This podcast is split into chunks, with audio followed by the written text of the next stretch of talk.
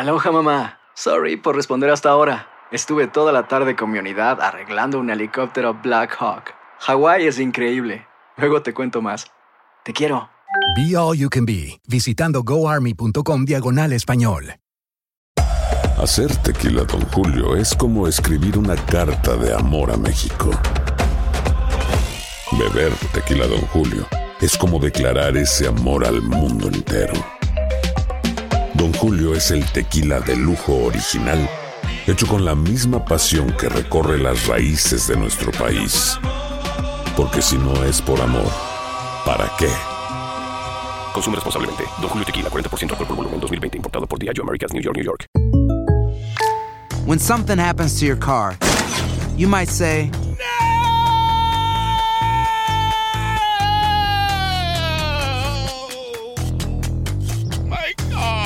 but what you really need to say is something that can actually help. Like a good neighbor, State Farm is there. And just like that, State Farm is there to help you file your claim right on the State Farm mobile app. So just remember, like a good neighbor, State Farm is there. State Farm, Bloomington, Illinois. Boost Mobile tiene una gran oferta para que aproveches tu reembolso de impuestos al máximo y te mantengas conectado. Al cambiarte a Boost, recibe un 50% de descuento en tu primer mes de datos ilimitados. O, con un plan ilimitado de 40 dólares, llévate un Samsung Galaxy A15 5G por $39.99. Obtén los mejores teléfonos en las redes 5G más grandes del país. Con Boost Mobile, cambiarse es fácil. Solo visita boostmobile.com. Boost Mobile, sin miedo al éxito. Para clientes nuevos y solamente en línea, requiere AroPay. 50% de descuento en el primer mes requiere un plan de 25 dólares al mes. Aplican otras restricciones. Visita boostmobile.com para detalles.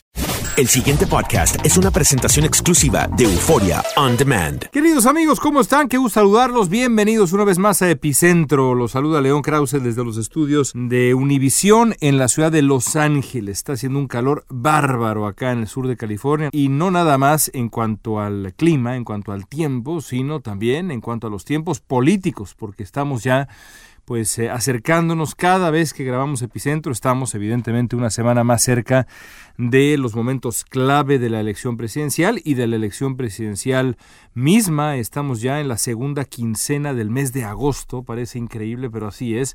Y la segunda quincena del mes de agosto del 2020 corresponde a las convenciones.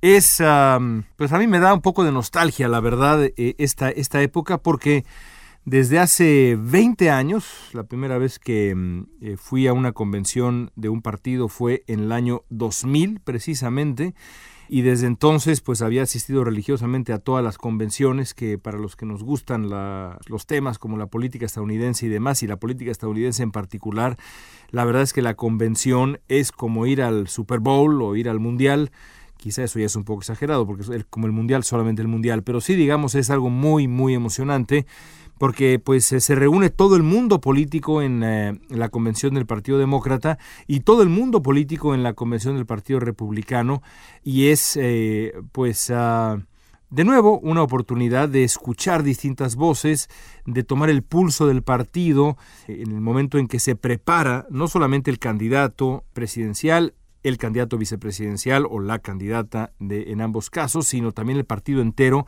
para la recta final rumbo a la elección. Y en todas, de verdad, en todas las convenciones tengo recuerdos pues muy memorables.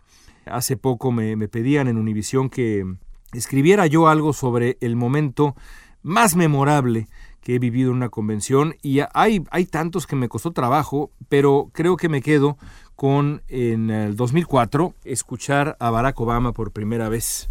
En eh, todos estos años que he tenido la oportunidad de ir a las convenciones, solamente recuerdo a tres eh, oradores excepcionales, capaces de hipnotizar a la arena, a todo el público que está presente, que son miles de personas. Uno de ellos, Bill Clinton, un maestro, Bill Clinton. Estar además ahí en la arena, uno puede darse cuenta cómo Clinton eh, fluctúa entre el script que está en el teleprompter y la improvisación. Y es de verdad muy impresionante ver a un político de ese calibre haciendo lo que mejor sabe hacer, que es ese proceso de empatía profundo que es la oratoria en un escenario como ese. Después, eh, Marco Rubio, Marco Rubio, el senador republicano, extraordinario orador también, de verdad extraordinario, un hombre que pues pintaba para mucho más de lo que de lo que finalmente consiguió, aunque bueno, si Donald Trump pierde la elección este año, Rubio y figuras como él van a tener pues un futuro. Si no, me parece que tendrán eh, un futuro muy complicado en el Partido Republicano si se trata de aspirar a la presidencia. Y luego, por supuesto, Barack Obama. Barack Obama es un orador natural, de verdad de época, y aquel discurso del 2004 hizo su carrera presidencial, hizo su carrera política. Es increíble pensarlo hoy, pero en el 2004, cuando el equipo de John Kerry elige a Barack Obama para dar el discurso eh, central eh, de la convención, lo que se llama el keynote speech de la convención, Obama era aspirante al Senado. Ni siquiera era, no era congresista, no era nada, era un aspirante al Senado por Illinois. Ganó luego ese año el sitio en el Senado, la curula en el Senado. Pero Obama, cuando da el discurso en Boston, no era otra cosa más que un aspirante al Senado. Aún así, recuerdo perfectamente cuando Obama toma el micrófono y da ese discurso que cambió para siempre la historia de Estados Unidos, porque pues lo cierto es que este hombre, después de ganar el, el Senado, sin haber cumplido siquiera un periodo en el Senado, decidió buscar la presidencia y ganó la presidencia, como todos sabemos, y todo partió de ese discurso histórico. Si no lo han visto, véanlo, porque de verdad vale muchísimo la pena. Parece increíble que de aquello han pasado 16 años. 16 años desde 2004.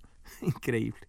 Bueno, pues ahora la convención demócrata va a ocurrir no in situ, como pues generalmente ha ocurrido eh, la convención tradicionalmente, sino en la arena virtual. A partir del lunes y hasta el día jueves, la Convención Demócrata estará en línea. Las grandes cadenas pasarán, si no me equivoco, una hora de la convención cada día. Y bueno, por supuesto, me imagino que el día en donde Joe Biden dará el discurso en el que aceptará la candidatura demócrata, me imagino que esa cobertura será un poco más amplia, pero pues de nuevo algo nunca antes visto, porque en las convenciones lo que, lo que ocurre es que pues hay un desfile casi interminable de políticos que se pelean por a ver quién habla y están hablando ahí todo el día, todo el día, toda la tarde. Entra uno a la arena a las 2 de la tarde y ahí está. Y ahora con ustedes el congresista Eduardo Blancas de Wisconsin. Y ahí va el congresista Eduardo Blancas de Wisconsin y, y habla tres minutos. Y ahora con ustedes el alcalde de Salt Lake City. Y ahí va el alcalde de Salt Lake City. Ahora no va a ser así. Ahora evidentemente la lista de personas es una lista mucho más pequeña, reducida. Y en cada noche, eso sí se mantiene, habrá un discurso central. El discurso de la noche del lunes, no lo hemos visto todavía porque estoy grabando esto para ustedes por ahí de las 4 de la tarde del lunes, para que lo escuchen a partir de mañana martes, lo dará Bernie Sanders.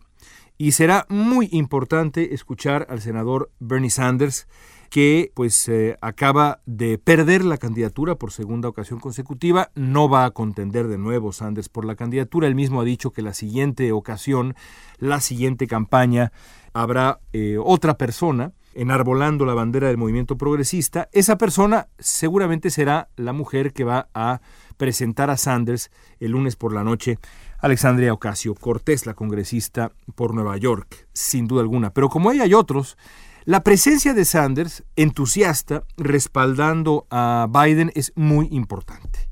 Quien escuchó Epicentro o tiene tiempo escuchando Epicentro sabe que aquí una de las cosas que siempre temíamos era que el Partido Demócrata llegara dividido a la convención demócrata, como llegó la vez pasada, pero sobre todo a la elección. Ese era el peor escenario. El peor escenario para los demócratas y el mejor escenario para Donald Trump era contar con un partido demócrata dividido con eh, los simpatizantes, eh, simpatizantes de Sanders molestos, con los simpatizantes de Biden y una fractura dividiéndolos. No ha pasado así. Por supuesto hay voces en el, en el ala progresista que no están enteramente contentos, hay voces en el ala moderada, menos, que tampoco están enteramente contentos, pero sobre todo hay un partido unido. Y la prueba de ello está en las voces que van a estar presentes en ah, la convención demócrata. Van a estar todos algunos no van a estar, unos pocos, como por ejemplo eh, Julián Castro, quien fuera alcalde de San Antonio, candidato presidencial y también secretario de vivienda en el gobierno de Barack Obama. Es un error que Castro no tenga una oportunidad de hablar porque es el político hispano más importante del Partido Demócrata, pero me parece que lo que ocurre ahí es que Biden le cobra a Castro un par de ataques muy, muy severos durante la contienda de primarias. A Kamala Harris la perdonó, pero a Julián Castro no lo perdonó, y aunque no me parezca una buena decisión, también la política es lo que es, y si uno decide atacar a X y X termina ganando, lo más probable es que X le cobre a uno ese ataque. Así es la política y francamente así es la vida. Pero el Partido Demócrata llega unido y esa es una buena noticia, insisto, para el partido que ha nominado a Joe Biden. Y parte central de la de la unión del Partido Demócrata tiene que ver con la elección de Kamala Harris, la senadora de California, elección que ya adelantábamos como la más probable decisión de Joe Biden hace unos días cuando eh, grabábamos nuestro epicentro anterior. La decisión de Biden es una buena decisión. Muchas cosas podrían haberle salido mal a Biden en la selección de su compañera de fórmula. Podría haber escogido a alguien que le sumara poco con los sectores del electorado que necesita, como las mujeres, de raza eh, blanca, que son las más importantes para, para Biden, porque las mujeres afroamericanas, pues básicamente son la columna vertebral del Partido Demócrata y de la propia candidatura de Biden, pero bueno, también tenía que satisfacer a la comunidad afroamericana. La elección de Harris es positiva en ambos sentidos.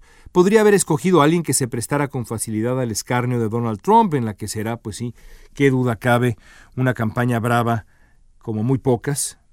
Es decir, Biden podría haberse equivocado con facilidad, pero no se equivocó. Eligió con inteligencia.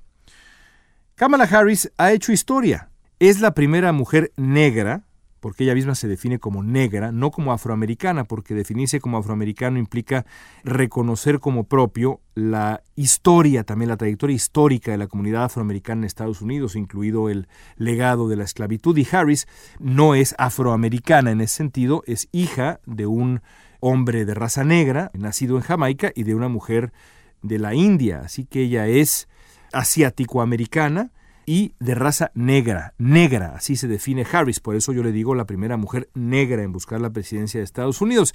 Es también la primera persona nacida en California en ser parte, esto es increíble, pero es cierto, en ser parte de la dupla de candidatos del Partido Demócrata desde mediados del siglo pasado. Insisto que es increíble porque pues el Partido Demócrata tiene en California a la joya de la corona y sin embargo no ha tenido a alguien nacido en California desde mediados del siglo pasado. Y, y eso ya es decir, porque también en aquella ocasión, si la memoria no me falla, me refiero a Adlai Stevenson, pero Adlai Stevenson nació en Los Ángeles pero creció en Illinois. Harris no, Harris creció en California, además de unos años en Canadá, acompañando a su madre. Y eso nos lleva a la que para mí es la razón más importante por la que Harris ha hecho historia. Es hija de dos inmigrantes. En la historia reciente, solo Michael Dukakis, en el 88, puede decir lo mismo. Dukakis hijo de dos inmigrantes griegos.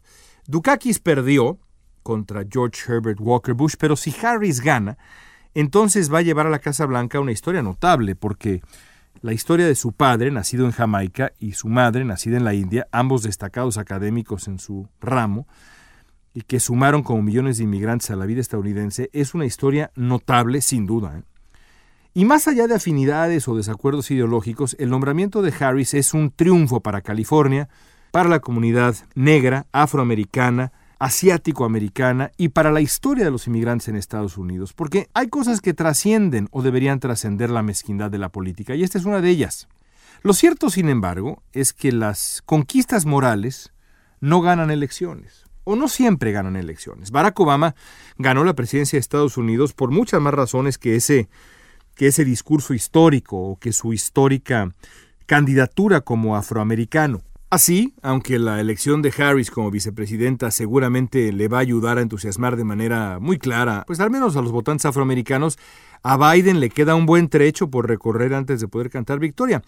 A la campaña presidencial en Estados Unidos le resta solo un puñado, y esto es importante, de posibles puntos de inflexión.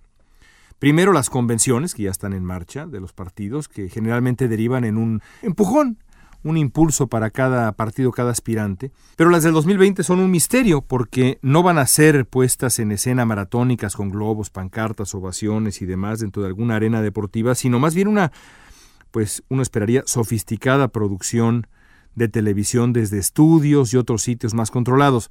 No va a ganar el que ofrezca un discurso más efectivo, sino el que ofrezca un mejor producto de televisión.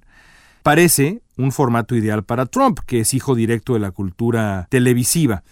Después de las convenciones van a venir cuatro debates, tres entre los candidatos presidenciales y uno entre Kamala Harris y el vicepresidente en funciones Mike Pence. Y ahí la pregunta es, ¿pueden los debates cambiar la dinámica actual de la campaña? En el 2020 todo es posible. ¿eh? Históricamente rara vez han modificado las intenciones de voto. Eso no quiere decir que no importen. Mitt Romney cerró la brecha con Barack Obama después del primer encuentro entre ambos que ganó Romney. La derrota de Dukakis, de quien hablábamos hace un ratito, en el 88 no se explica sin su desempeño en los debates contra George Bush padre. Lo mismo podría pasar ahora con Trump y Biden. ¿Quién tiene más que perder en los debates? Yo creo que Trump, que ha cometido la equivocación elemental de reducir al mínimo las expectativas sobre Biden, a quien ha tachado de senil, eh, incoherente. Así que Biden necesita mostrar una mínima agilidad mental y firmeza para vencer a Trump en los debates.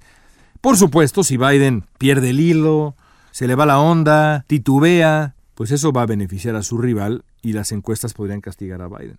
Además de las convenciones y los debates, la elección de 2020 seguramente tiene reservadas pues algunas sorpresas inesperadas, hay cosas que no conocemos que desconocemos. En Estados Unidos se habla, por ejemplo, cada cuatro años de la llamada sorpresa de octubre, que es una revelación que amenaza con modificar el rumbo de la elección casi en el último instante. Ocurrió en el 2016 con James Comey, ¿se acuerdan? El director del FBI y los correos electrónicos de Hillary Clinton. ¿Va a pasar en el 2020 también? Pues lo único que queda es esperar pero estamos hablando del año del que estamos hablando, es el 2020. En el 2020 todo, absolutamente todo es posible. Amigos, llegamos al final. Gracias por acompañarnos como siempre en nuestro epicentro. Nos escuchamos de nuevo la próxima semana. Sigan la convención demócrata, sigan la convención republicana. Créanme que no se van a arrepentir. Es un, un espectáculo interesante, revelador. Hasta la próxima.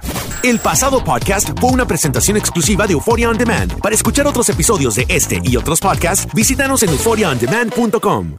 Boost Mobile tiene una gran oferta para que aproveches tu reembolso de impuestos al máximo y te mantengas conectado. Al cambiarte a Boost, recibe un 50% de descuento en tu primer mes de datos ilimitados. O, con un plan ilimitado de 40 dólares, llévate un Samsung Galaxy A15 5G por $39.99. Obtén los mejores teléfonos en las redes 5G más grandes del país. Con Boost Mobile, cambiarse es fácil. Solo visita boostmobile.com. Boost Mobile, sin miedo al éxito. Para clientes nuevos y solamente en línea, requiere AroPay. 50% de descuento en el primer mes requiere un plan de 25 dólares al mes. Aplican otras restricciones. Visita Boost para detalles. ¿Qué tal, mi gente? Te saluda Emanuel González de Mark Wahlberg Auto Group. Somos la agencia más grande de Chevrolet y GMC de todo Columbus, donde encuentras los carros y camionetas nuevos, cero millas al mejor precio. También contamos con más de 800 carros usados de todas las marcas en inventario. Te podemos aprobar con número ITIN y aceptamos identificación o pasaporte de tu país. En Mark Wahlberg te esperamos con los brazos abiertos. Visítanos hoy mismo, 3900 West Broad Street, al oeste de la ciudad, a un lado del casino. Te atendemos completamente en español. Márcanos ya, 833 699 07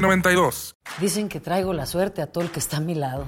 Y esa es mi mala fortuna. Basada en el clásico de Juan Rulfo, llega Univisión, El Gallo de Oro. Supongamos que la caponera puede inclinar la suerte a quien ella quiera. ¿Estás tardando en conquistarla? Con Lucero, José Ron y Plutarco Asa. Este gallo está cambiando la vida. En una historia legendaria de amor y azar. No trates de cambiarme, no lo vas a lograr. El Gallo de Oro, lunes a viernes a las 9 por Univisión.